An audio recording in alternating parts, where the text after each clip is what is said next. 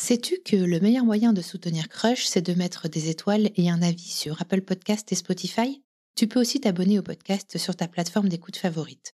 Si tu veux me soumettre une histoire, envoie-moi un mail sur crush.lepodcast@gmail.com et si tu veux suivre mes aventures podcastiques de Rebelle en tutu, abonne-toi au compte du podcast sur Insta et LinkedIn. Allez, c'est parti pour l'épisode du jour. Salut, je suis Marie-Charlotte et tu écoutes Crush le podcast qui explore la magie des premiers jours des histoires d'amour.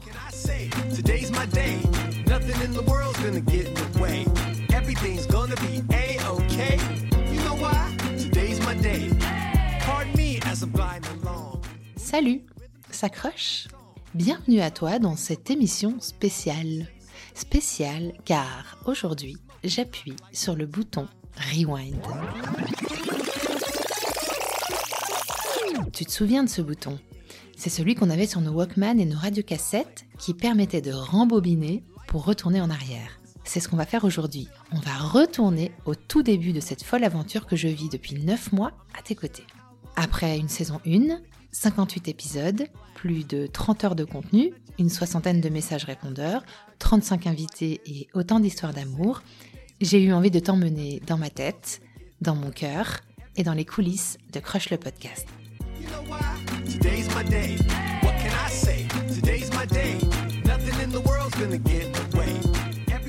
Pour l'occasion, je me suis fait interviewer par la tour de contrôle de Crush. La quoi? La tour de contrôle? Oui, oui. Ça, c'est le premier secret que je te révèle dans ce rewind. Depuis le début de l'histoire, il y a un ami à moi qui me tient compagnie dans la création et le développement de Crush. Il souhaite rester anonyme, car lui aussi il a l'art du suspense. On l'appellera donc la tour de contrôle. Nous avons enregistré cette interview avant l'été et avant la Summer Edition.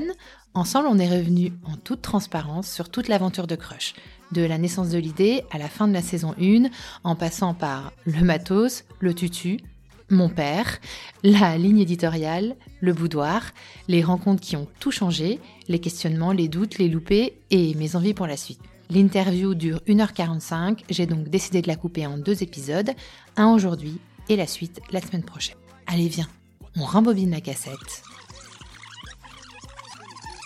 Je t'emmène avec moi dans ce Crush Rewind.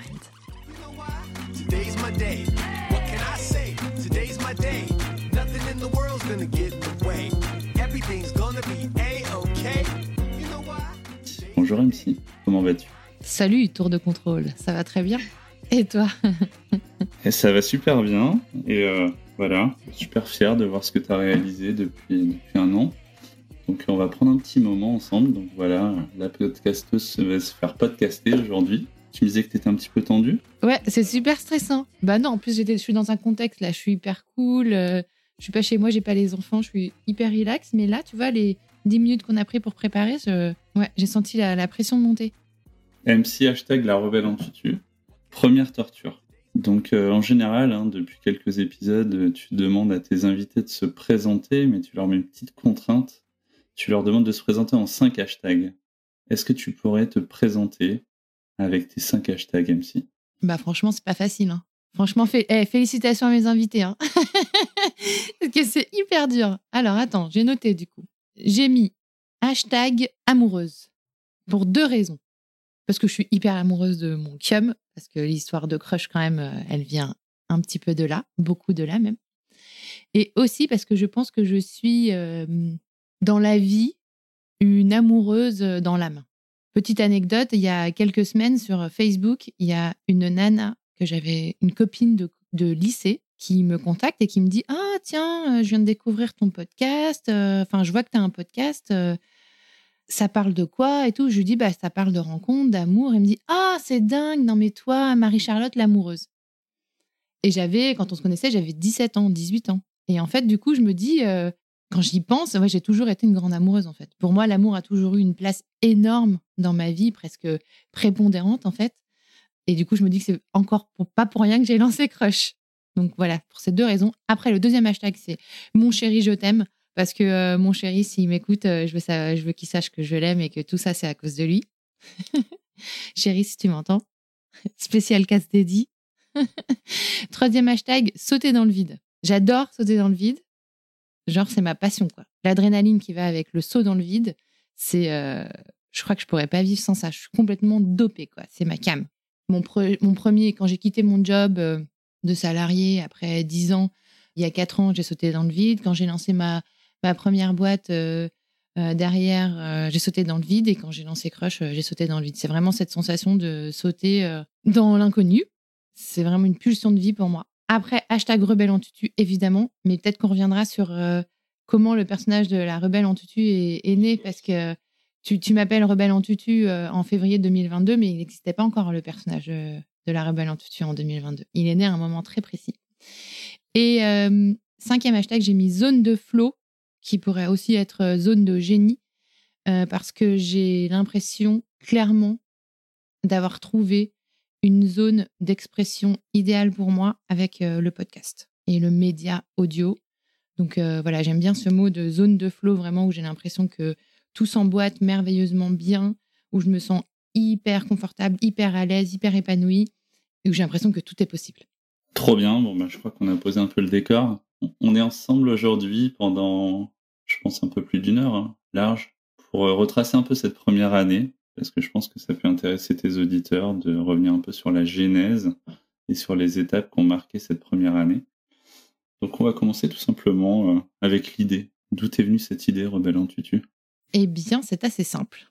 J'avais un peu cette habitude de, euh, de, poser cette question en soirée. Euh, je suis quelqu'un de très sociable et donc je sors beaucoup, je vais à Paris, enfin voilà, j'ai un mec ultra sociable, donc voilà, on sort beaucoup. Et j'avais un peu cette habitude de, quand je rencontrais des couples, enfin des nouvelles personnes en soirée, et je leur demandais comment vous êtes rencontrés. en vraiment comme ça, pour avoir un sujet de conversation, tu vois. Et un jour, euh, alors ça devait être il y a trois ans, enfin c'était en sortie de Covid. Voilà, le contexte était sortie de Covid, donc ça devait être vraiment, tu vois, juin 2020, après euh, le premier confinement, premier déconfinement. Fête d'anniversaire d'un copain de mon fils. Les parents nous disent, bah, restez boire un verre après, euh, vers 18h, on reste boire un verre. Et là, on commence à boire un verre, deux verres, trois verres. Et ça se transforme en contre-teuf dans la cuisine. Les enfants dans le salon en train de mater des dessins animés sans aucune retenue. Et nous, dans la cuisine, euh, toute petite cuisine, tu sais, à la parisienne, euh, minuscule, avec un petit balcon. Dedans, on est, euh, on est 8 ou 10 parents, donc que des couples. Et la musique, on met la petite enceinte, la musique, on commence à picoler, à choper les Pringles dans les placards et on n'avait rien prévu pour dîner, etc. Et il y a un couple qui est là et je leur demande comment ils se sont rencontrés. Lui est comédien et elle travaille dans un, dans un grand théâtre parisien. Elle est administratrice. Et il commence à me raconter. Et j'ai vu en fait un, décor autour d'eux se, se, créer, le décor de leur rencontre. Donc euh, après une représentation, euh, lors d'un cocktail, après une représentation, je crois, ils, m'ont décrit cette scène et j'ai vraiment eu l'impression de la vivre. Et moi, ça m'a rempli de... Bah, déjà, ça m'a transporté. Je me suis sentie immergée complètement dans cette histoire. Bah, ça m'a procuré vachement d'émotions de, les écouter, de les regarder me raconter. Et j'ai vu chez eux aussi beaucoup de plaisir à le faire. Ils étaient tous les deux, l'un à côté de l'autre. Ils se faisaient des regards complices, ils se faisaient se taquiner un peu. Mais non, c'est pas vrai, c'est pas comme ça, t'exagères. Et je trouvais ça hyper émouvant et je trouvais qu'eux prenaient un plaisir dingue de le faire. Et donc, cette soirée-là, je sors à 2 heures du mat avec mon chéri, les deux enfants sous le coude, légèrement éméchés, euh, dans la rue, et je dis C'est génial, je vais faire un podcast sur la rencontre. On va interviewer des gens qui vont me raconter comment ils se sont rencontrés. Je pense qu'il peut intéresser aussi tes auditeurs, euh, c'est de comprendre un peu euh, comment tu es devenu un peu une pro du podcast, parce que tu es parti de pas grand-chose. Est-ce qu'on peut faire un petit focus sur le matos? Explique un peu comment ça marche là. Tu, tu, te balades dans Paris toujours avec ton sac à dos, avec tout, ton matériel. Explique-nous un peu comment, comment on doit s'équiper euh, pour pouvoir démarrer dans le podcast et comment toi, tu as, vécu tout ça. Tu, connaissais déjà ce milieu? Tu savais déjà un petit peu euh, comment il fallait s'équiper Ou voilà, comment tu as cheminé? J'y connaissais rien du tout. Et même, tu sais, plutôt cette appréhension de la technique là. Tu sais, quand euh, tu n'arrives pas à brancher ta télé euh, ou de brancher ton ordinateur sur ta télé, la meuf qui panique parce qu'elle trouve pas le bon câble et qu'elle sait jamais quoi faire. Donc non, vraiment, la technique, c'est pas mon truc. Euh, dans mon job avant, je travaillais toujours avec des régisseurs qui font très bien leur job et donc j'avais pas à m'en mêler. Et là, alors ce que j'ai fait, quand j'ai eu l'idée et quand j'ai décidé de me lancer vraiment dans, cette histoire de podcast, j'ai acheté une formation, la formation de, la Traverse School. Donc, c'est l'école de la créativité de My Little Paris, avec euh, le créateur de My Green Letter, le podcaster. C'est une, formation vidéo. Donc, tu as accès à 10 vidéos de entre 5 et 10 minutes et il te forme euh, à créer un podcast euh, qui va marcher. J'ai fait cette formation et il y a un module là-dessus sur la technique. Donc, ce module-là, j'ai dû le regarder 3-4 fois. Et il y avait une liste de matos associée. Euh, sauf que cette liste de matos, en fait, elle impliquait quand même un investissement de 400, 500 euros. Quoi. Et moi, j'avais pas cet argent et je voulais pas dépenser d'argent parce que c'était euh, euh, le tout début du projet et que je voulais pas investir alors que je ne savais pas si vraiment ça allait me plaire, si j'allais m'épanouir dedans, si ça allait marcher, si je ferais un épisode, deux épisodes, 30 épisodes, 100 épisodes.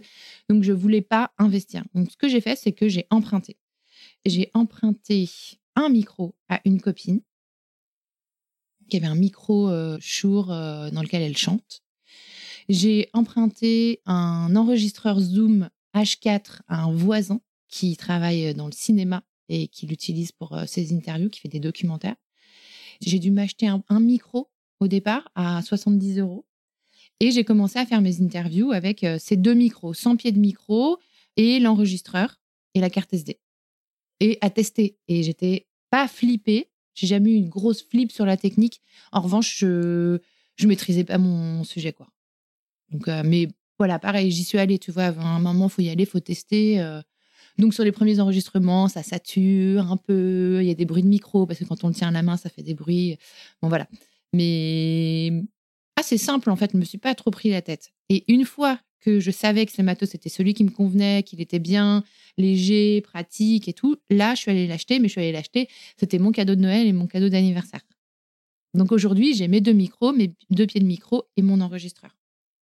Alors, après ce petit détour euh, vers le matériel, on va revenir plus en profondeur sur, euh, le fond fait, de ton podcast. Et euh, je, me rappelle, hein, tu as passé pas mal de temps à essayer de, poser une proposition de valeur, ou en tout cas d'être lisible sur, la manière dont tu allais traiter le sujet. Est-ce que tu peux nous parler un petit peu de ton cheminement? Est-ce que je crois que ça a été assez bouleversant à l'époque. Tu peux nous en dire un peu plus?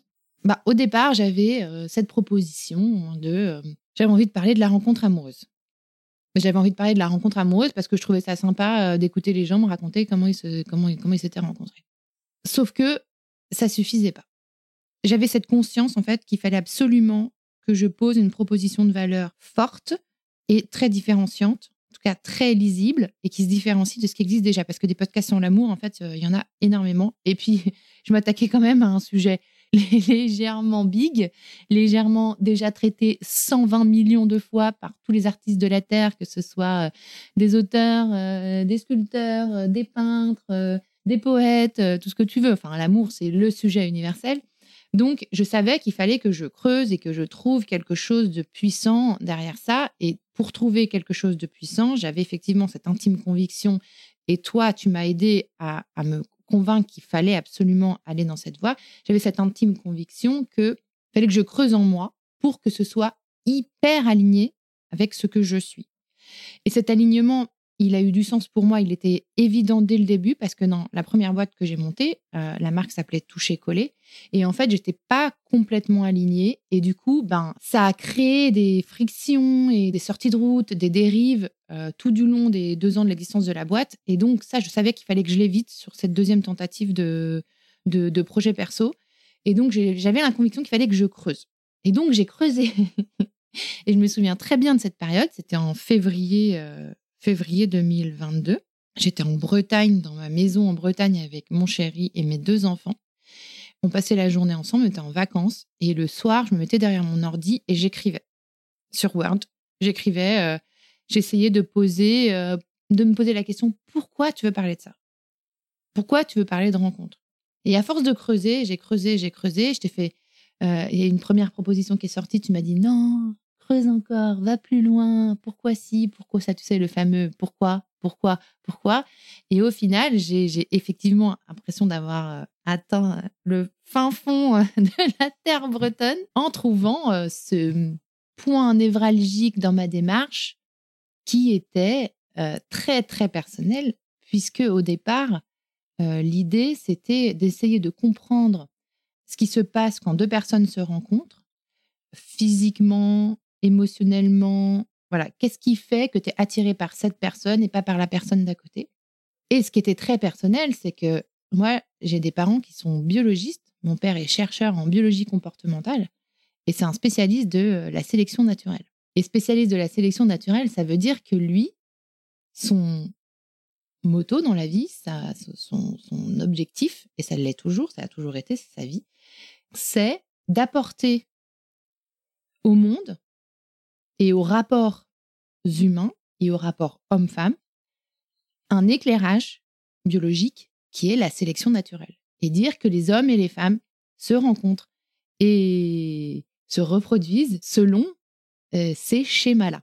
Et donc, ça veut dire, ben, euh, la femelle, c'est la femelle qui choisit son partenaire. Le mâle est toujours dispo, en attente euh, qu'une femelle daigne s'intéresser à lui. Qu'ensuite, et c'est pour ça que c'est souvent les mâles dans le, dans le monde animal qui font les, c'est qui font toutes ces parades nuptiales amoureuses pour draguer les, femelles, et qu'elle le sélectionne, qu'elle le choisit parce que son patrimoine génétique est le bon et le meilleur pour assurer sa descendance. Voilà ça, et moi, j'ai toujours entendu mon père, et j'entends toujours, et encore hier soir, me raconter cette histoire. Et donc, en fait, si tu veux, moi, quand j'ai commencé à avoir une vie amoureuse à 15, 16 ans, et puis toutes les années qu'on suivit, j'ai toujours eu cette petite voix là, de papa là, qui me dit Oh là, tu choisis cet homme parce que euh, génétiquement, il va t'assurer une belle descendance. Ah, tu le choisis parce qu'il a la mâchoire carrée. Tu sais, tu te souviens l'étude euh, dont je t'ai parlé, que les femmes, je préfère les hommes à la mâchoire carrée parce que c'est signe de puissance. Et donc, euh, de survie, bon, tout ça, euh, ou euh, ces histoires de transmission aussi culturelle, où j'avais, tu sais, les légendes de, ah bah, façon, Charlotte, Marie-Charlotte, euh, il suffit que le mec joue de la guitare pour qu'elle tombe amoureuse parce que mon père joue de la guitare et le complexe de Deep, etc. etc. Donc, voilà, tout ce nœud-là, une fois que j'ai compris que ma motivation et que le, le, le, le, point névralgique de mon questionnement, il était là, après, ça a tout libéré. Et après, j'ai tout construit. On a, on a tout construit à partir de ça. Donc, en fait, ce que tu es en train de dire, c'est que c'est une espèce de, de, quête infinie, en fait, d'exploration pour aller puiser euh, au sein de plein d'histoires. Qu'est-ce qui déclenche tout ça, en fait C'est ça? Ouais. Et puis, c'est aussi, je pense, euh, tu sais, c'est très présent. Mon père, il est, il est, très présent pour moi, il est très présent dans la famille, il est très charismatique.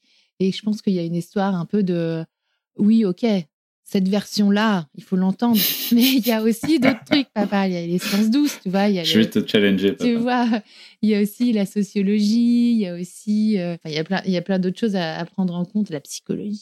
il y a plein d'autres choses à prendre en compte, la transmission culturelle.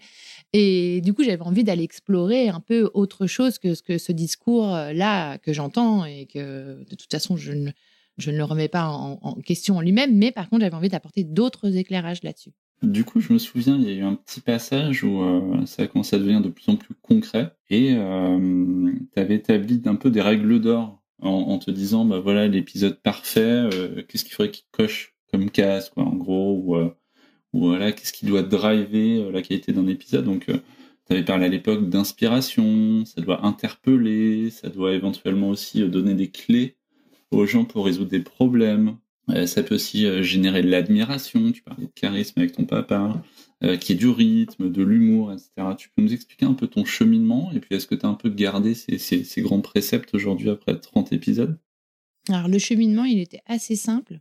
Je cherchais le déclencheur. Ce que je cherchais, et c'est aussi dans toute la quête dont je viens de parler, je cherchais le déclencheur qui ferait que les gens auraient envie d'écouter des histoires d'amour. Qu'est-ce qui fait que quand on te dit ce sont des récits d'histoires de rencontres, qu'est-ce qui fait que tu as vraiment envie d'aller l'écouter? Parce que j'avais envie, et je suis intimement persuadée, que quand tu crées du contenu comme ça, si t'as pas ce trigger-là, ce point-là qui fait que, que, les autres ont vraiment envie de, découvrir ce que tu es en train de faire et de comprendre un truc, en fait, ils n'auront pas écouté. Et tu as beau faire tout ce que tu veux, tu as beau faire la com la plus géniale de la Terre, en fait, ce sera trop poussif et ça ne marchera pas.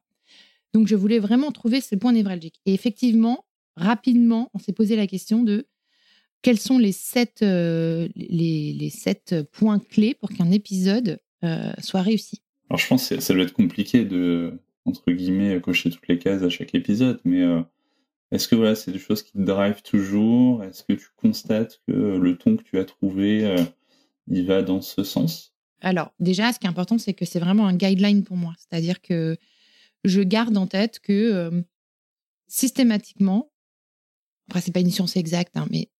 Et puis, tu es confronté à, la réalité aussi de temps en temps. Il faut savoir je, pense que je sais faire un peu des concessions quand c'est nécessaire euh, pour ma survie mentale.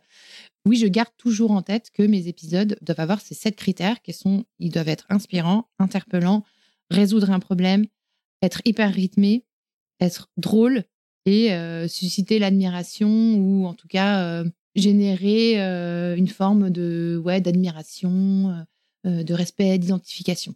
Et je pense que j'y arrive pas mal. Et même si ça a vachement évolué depuis le, depuis le début, mais en, me posant cette question-là dès le départ, j'ai construit une trame d'épisodes qui correspond à ça en fait. Et la trame d'épisode, elle est très spécifique sur Crush.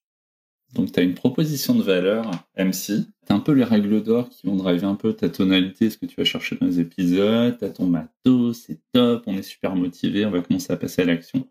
A un truc qui est assez remarquable dans ton projet, je pense, c'est euh, l'identité que tu as pu créer, en fait. Euh, que ce soit une identité euh, visuelle, que ce soit le nom, je trouve, qui est quand même assez percutant. tu as créé aussi un personnage, et en fait, c'est la question qu'on se posait la dernière fois, c'est est-ce qu'on doit être plutôt dans quelque chose d'introspectif qui touche les gens au fond et qui vont vivre un peu seuls avec eux-mêmes, ou est-ce que c'est euh, euh, ce projet doit s'inscrire dans la vie des gens et est-ce qu'il doit toucher le cœur des gens de manière collective au quotidien? Et je pense que c'est vraiment un truc que tu as réussi à faire, à être aussi bien dans l'intime que euh, t'exprimer dans la vie et ça se voit et on sent l'énergie qui, qui, sort de ce projet. Tu peux nous en dire un peu plus sur l'émergence du nom, de l'identité visuelle, du, personnage un petit peu que tu as créé? Oui, alors dans l'ordre, le premier truc qui est apparu, c'est le personnage, donc la rebelle en tutu. Et la rebelle en tutu, c'est assez simple. En juin 2022, c'était les 40 ans de mon, de mon mec, on organise une grosse fête avec euh, tous les amis, une fête déguisée parce qu'on adore euh, les thèmes pour les soirées. Et le thème, c'était Tu vas quand même pas sortir comme ça. Ce qui était un thème plutôt libre, où tout le monde pouvait à peu près s'habiller n'importe comment. Donc on a eu de tout, euh, on a eu de tout, on a eu euh, une combinaison de, de, plongée, on a eu euh, des déguisements hyper loufoques, on a eu, moi j'étais déguisée avec mon t-shirt, j'avais fait imprimer un t-shirt avec mon selfie euh, de Mathieu Chédid et moi que j'avais rencontré euh, quelques jours avant, après un concert pour la première fois, alors que je suis hyper fan. J'avais fait un t-shirt avec un gros cœur comme ça, plein d'effets, paillettes. Je m'étais retouché la gueule pour avoir l'air plus jeune et tout. Et j'étais, bon voilà, j'avais, c'était, tu vas quand même pas sortir comme ça avec ton t-shirt de fan attitude là. Et il y avait plein de, trucs euh, géniaux. Enfin, tout le monde a fait preuve de beaucoup d'imagination en peignoir, en sortie de bain, voilà. Et mon ami, un de mes amis, Guillaume, pour ne pas le citer, qui est comédien clown, notamment, vient en tutu. Un superbe tutu blanc. Il a des jambes magnifiques en plus, lui, et il vient avec euh, en Marcel et euh, son, euh, son tutu blanc de, danseuse, quoi. Déjà, je, trouve, que ça lui va hyper bien. Et, forcément, au milieu de la soirée, je lui dis, vas-y, viens, en échange. Prends mon, ma culotte léopard que j'avais par-dessus mon legging cuir et donne-moi ton tutu. Et donc, j'ai passé la fin de la soirée avec ce tutu, dans lequel je me suis sentie extrêmement bien. Et il y avait une vidéo qu'on a faite depuis la fenêtre euh, de chez nous. Donc, on est au premier étage et on donne sur une petite rue, comme ça, avec une perspective. Et euh, il y a une vidéo qui a été faite dans la soirée où je suis dans la rue. Il fait à moitié nuit, tu sais, c'est vraiment la fin, de, la, fin, la fin du jour. Et je cours en tutu, là, comme, une gogole, en faisant des, trucs de danseuse, trucs que je ne suis absolument pas, en tutu, comme ça, pour retrouver une amie, Marianne, pour ne pas la citer. Et je lui fais un, gros câlin pour l'accueillir. Elle est au bout de la rue, donc je la rejoins. Et euh, voilà, cette vidéo est restée. Cette soirée, du coup, je, l'ai passée en legging cuir, euh, culotte léopard, mon t-shirt avec Mathieu Chédid et euh, mon tutu. Et donc, c'est comme ça que le personnage de rebelle en tutu est arrivé. Et du coup, c'était vraiment un mélange de truc hyper classique, le tutu, hyper genré, le tutu, danse vraiment petit rat de l'opéra, quoi. Et ben les côtés rebelles avec, du coup, je l'associe à la casquette, au basket, au léopard, voilà. Et c'est vrai que après ça, en fait, j'ai porté mon tutu. Je me suis acheté un tutu sur Vinted et j'ai porté mon tutu dans la rue pour faire des séances photos, pour aller en soirée, parce que j'aimais bien le mettre en soirée. Enfin, j'aime le mettre en soirée et tout. Et j'adore pourquoi? Parce qu'en fait, la réaction des gens est fascinante. La réaction des gens est fascinante. Il y a toute, toute, une palette de réactions qui est géniale. Tu as les gens qui sont super gênés. Il m'est arrivé dans une soirée, j'arrive en tutu, le truc énorme, tu sais, qui prend trop de place. Je fais chier tout le monde, je pète les verres et tout. Et j'arrive et je vois deux personnes que je connais, un couple, je vais leur parler. Ils ont fait comme si ils n'avaient pas vu que j'avais un tutu. C'est-à-dire, pas une seule remarque de Ah, c'est sympa ton truc et tout, mais genre, comme si j'étais en jean euh, basket habituel, comme ils me voient tous les jours euh, devant l'école, quoi. Ils n'ont pas réagi, genre, euh, non, on va, on va quand même pas réagir là-dessus, c'est chelou. Elle est chelou, la meuf. Et tu vois, je pense que ce qui est intéressant aussi, tu as décrit la casquette, le legging cuir, le tutu, je pense que ça, ça, montre aussi une partie de ta personnalité, tu vois, entre cette euh, hypersensibilité et, en même temps une, personnalité assez forte, en fait. Et, je pense que c'est ça qui est sympa aussi, pour retrouver dans ton projet. Euh, et sur l'identité visuelle, etc., tu veux nous en dire un petit peu plus, l'univers que tu as créé? L'identité visuelle, alors déjà, je me suis fait accompagner, en fait, sur, euh, on va dire, sur le branding en général. J'avais besoin d'un œil extérieur. Tu sais, cet œil du consultant, en fait, qui te permet de prendre du recul ce que j'arrivais pas à faire en fait. Sur la strate au début euh, sur la stratégie de positionnement au début j'ai vraiment eu ressenti le besoin d'avoir euh, d'être accompagnée. Je me suis fait accompagner par une nana euh, que j'avais rencontrée dans une dans une formation d'entrepreneuriat. Et elle m'a aidé à prendre du recul et à construire le truc vraiment de façon pertinente et pointue. Il y avait en plus le personnage de la rebelle en tutu ses photos dans la rue dans un milieu hyper urbain euh, les couleurs. Après, c'est moi qui j'adore faire ça. Donc, euh, moi, j'ai choisi toutes les couleurs, euh, tout, le feed Instagram, c'est moi qui l'ai construit. Donc, je dis la palette de couleurs, l'effet de cœur sur la sortie des épisodes entre deux posts. Le logo, c'est moi qui l'ai fait. Le, la typo crush et les deux typos, c'est moi qui l'ai fait. mais j'adore faire ça. Je le fais même avec des copines qui lancent leur projet. je trouve que c'est. Enfin, j'adore. Voilà j'ai toujours aimé dessiner, j'ai toujours aimé. Voilà, donc euh, j'adore faire ça et je pense que c'est un truc hyper important quand on lance un projet, que ce soit un podcast ou une marque ou quoi. Tu as toujours euh, l'élan de dire Ah, mais moi, c'est pas mon métier, euh, je suis pas illustrateur ou je suis pas graphiste, je suis pas designer, je vais aller demander à quelqu'un qui sait le faire.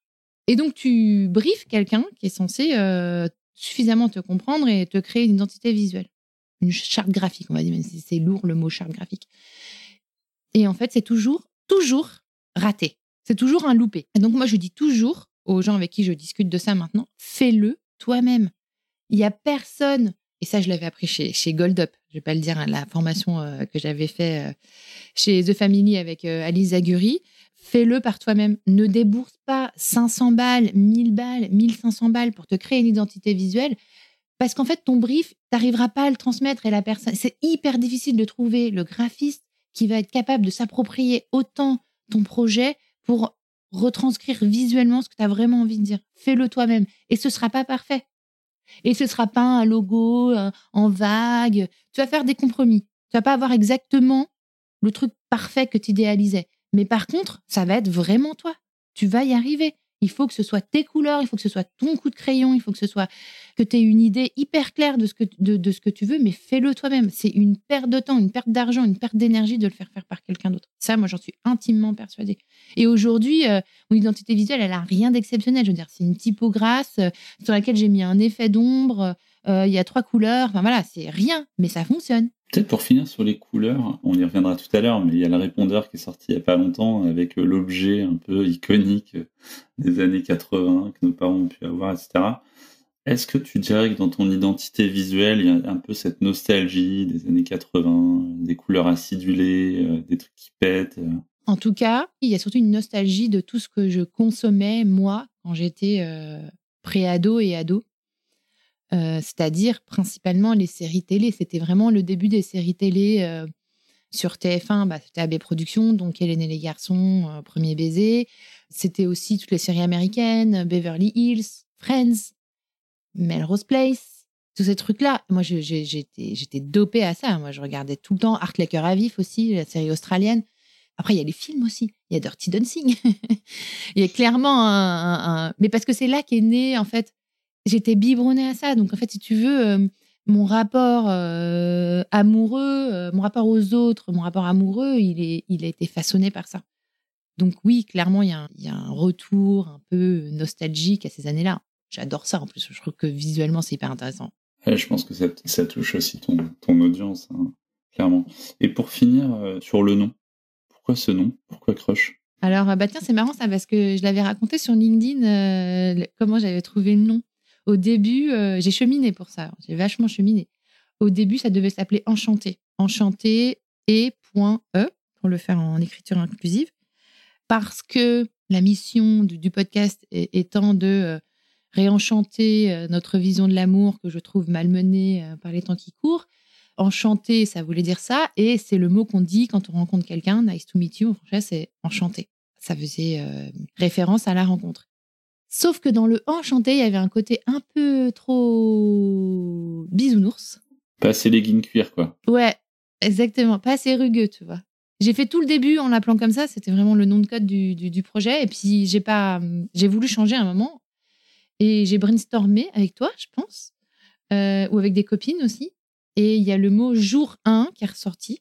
Et donc, pendant un moment, il s'est appelé jour 1, ah, comme la chanson de Louane. Le problème, c'est qu'il y avait beaucoup cette chanson de Louane. Et cette chanson de Louane, en fait, jour 1, en plus, elle n'est pas positive parce qu'elle parle de, euh, de l'effilochement de la relation amoureuse et de, de, ce sentiment euh, passionné qui, qui se délite euh, au fur et à mesure de la relation. Donc, je trouvais que ça n'allait pas. Et jour 1, il n'y avait pas de S à jour. Et moi, je voulais parler euh, des premiers moments. Je voulais pas parler seulement de la rencontre, la première fois que tu vois la personne. Je trouve que c'était pas suffisant. Je voulais vraiment explorer les premiers jours des histoires d'amour. Je voulais pas seulement rester sur euh, le moment de l'impact euh, où on se voit, où on prend contact sur une appli, etc. Donc ça n'allait pas. Et Crush, il est né lors d'un brainstorming avec toi où on balançait des noms plus tarés que les uns que les autres, je pense. Et il y a Crush qui est sorti et crèche, c'était ah ouais, ah ouais, c'est une évidence. Ça accroche, vraiment le, tu vois, c'est vraiment le, ça marche super. je le vois comme ça, tu vois. C'est très visuel. la recherche de nom pour moi, c'est très visuel. Et donc le, je le vois vraiment euh, comme ça. Euh, en même temps, c'est crush, c'est un joli mot, je trouve, euh, phonétiquement, je trouve qu'il fonctionne bien. C'est un mot anglais. Donc, as un petit côté un peu, ben, un peu on va dire tendance ou international, worldwide. Et puis il est jeune ce mot. D'ailleurs, crush, qu'est-ce qui s'est passé cette année? Bah, Il y a deux mois, il est rentré dans le dictionnaire euh, du petit Larousse. T'as fait rentrer crush dans le dictionnaire, on, peut le dire. C'est un, un, mot qui est, qui, est, entré dans le langage bah, des jeunes surtout, que moi je commençais à utiliser aussi pour parler de, de coups de cœur. Et, euh, et, il est rentré. Et ce qui est drôle, c'est que au départ, le crush, pour moi, c'était la chanson euh, Little Crush. Et ça veut dire, c'est un crush, mais c'est pas sérieux. C'est pas une histoire sérieuse. Et en fait, ce mot est en train de se transformer. Pour se transformer en crush, c'est ton amour, en fait. Ton histoire d'amour. Et donc, ça tombe hyper bien. C'est vachement dans l'air du temps. On l'a senti. Alors, MC, nous sommes le 17 septembre 2022 au soir. C'est les 40 ans d'une des personnes qui est la plus chère euh, à toi comme à moi. Donc euh, on est en soirée. Et là, bon, moi, tu sais que j'aime bien papoter, donc euh, voilà, je tombe sur un mec hyper cool, euh, Jules, hein, si tu nous écoutes, Jules. Et Jules, bah, c'est juste un des gros podcasteurs français qui travaille pour un, pour un grand média traditionnel. Et il a fait genre plus de 300 épisodes, quoi. Donc le mec, autant dire qu'il est ceinture noire, troisième dan de podcast. Moi, il fait 800 000 écoutes par jour. Et donc, on papote, on parle un peu de technique, on parle un peu de son projet. Moi, comme, comme d'hab, je suis comme un fou. Je chope la rebelle en tutu en plein vol, je la plante devant Jules, et la raconte-nous. Ce qui s'est passé ce soir-là, toi, tu avais déjà trois enregistrements, trois montages, tu étais lancé pour envisager un lancement, et donc? Donc, je voulais lancer en septembre.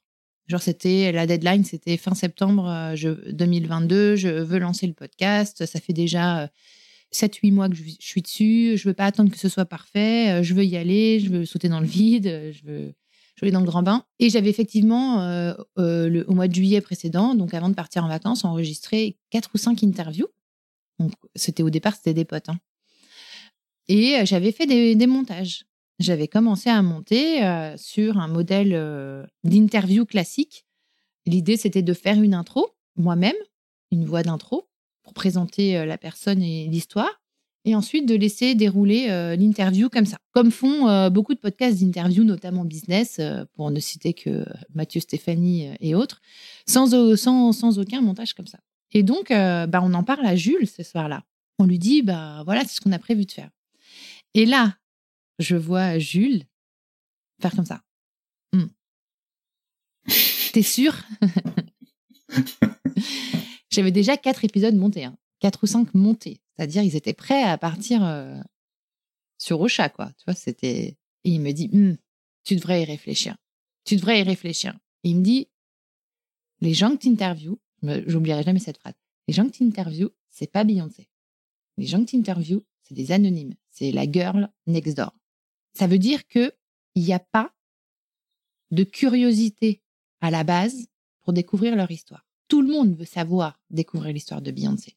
Par contre, l'histoire de ta voisine, t'as pas forcément envie de la découvrir. Il faut que tu trouves un moyen de teaser et de créer l'envie d'écouter l'histoire que tu vas raconter dès le début. Si tu ne fais pas ça, les gens ne vont pas écouter.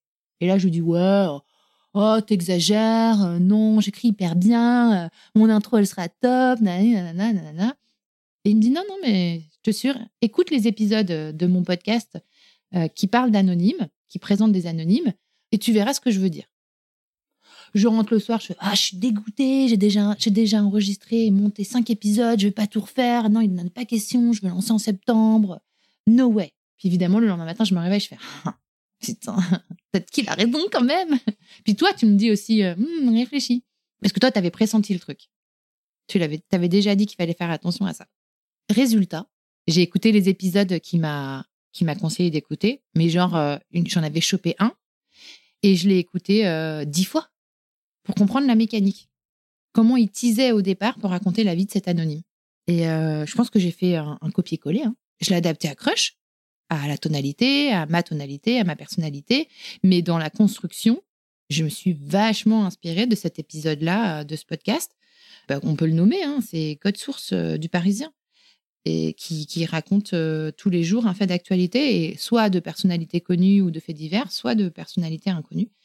Je me souviens très bien, c'était l'histoire de l'éboueur parisien qui, euh, qui fait la teuf dans les rues à Paris. Et du coup, je me suis inspirée de ça. C'est pour ça qu'au début des épisodes, je fais une intro, mais j'ai, au bout de 1 minute 30, j'ai un extrait de l'interview. Et cet extrait d'interview, c'est le nœud de l'histoire.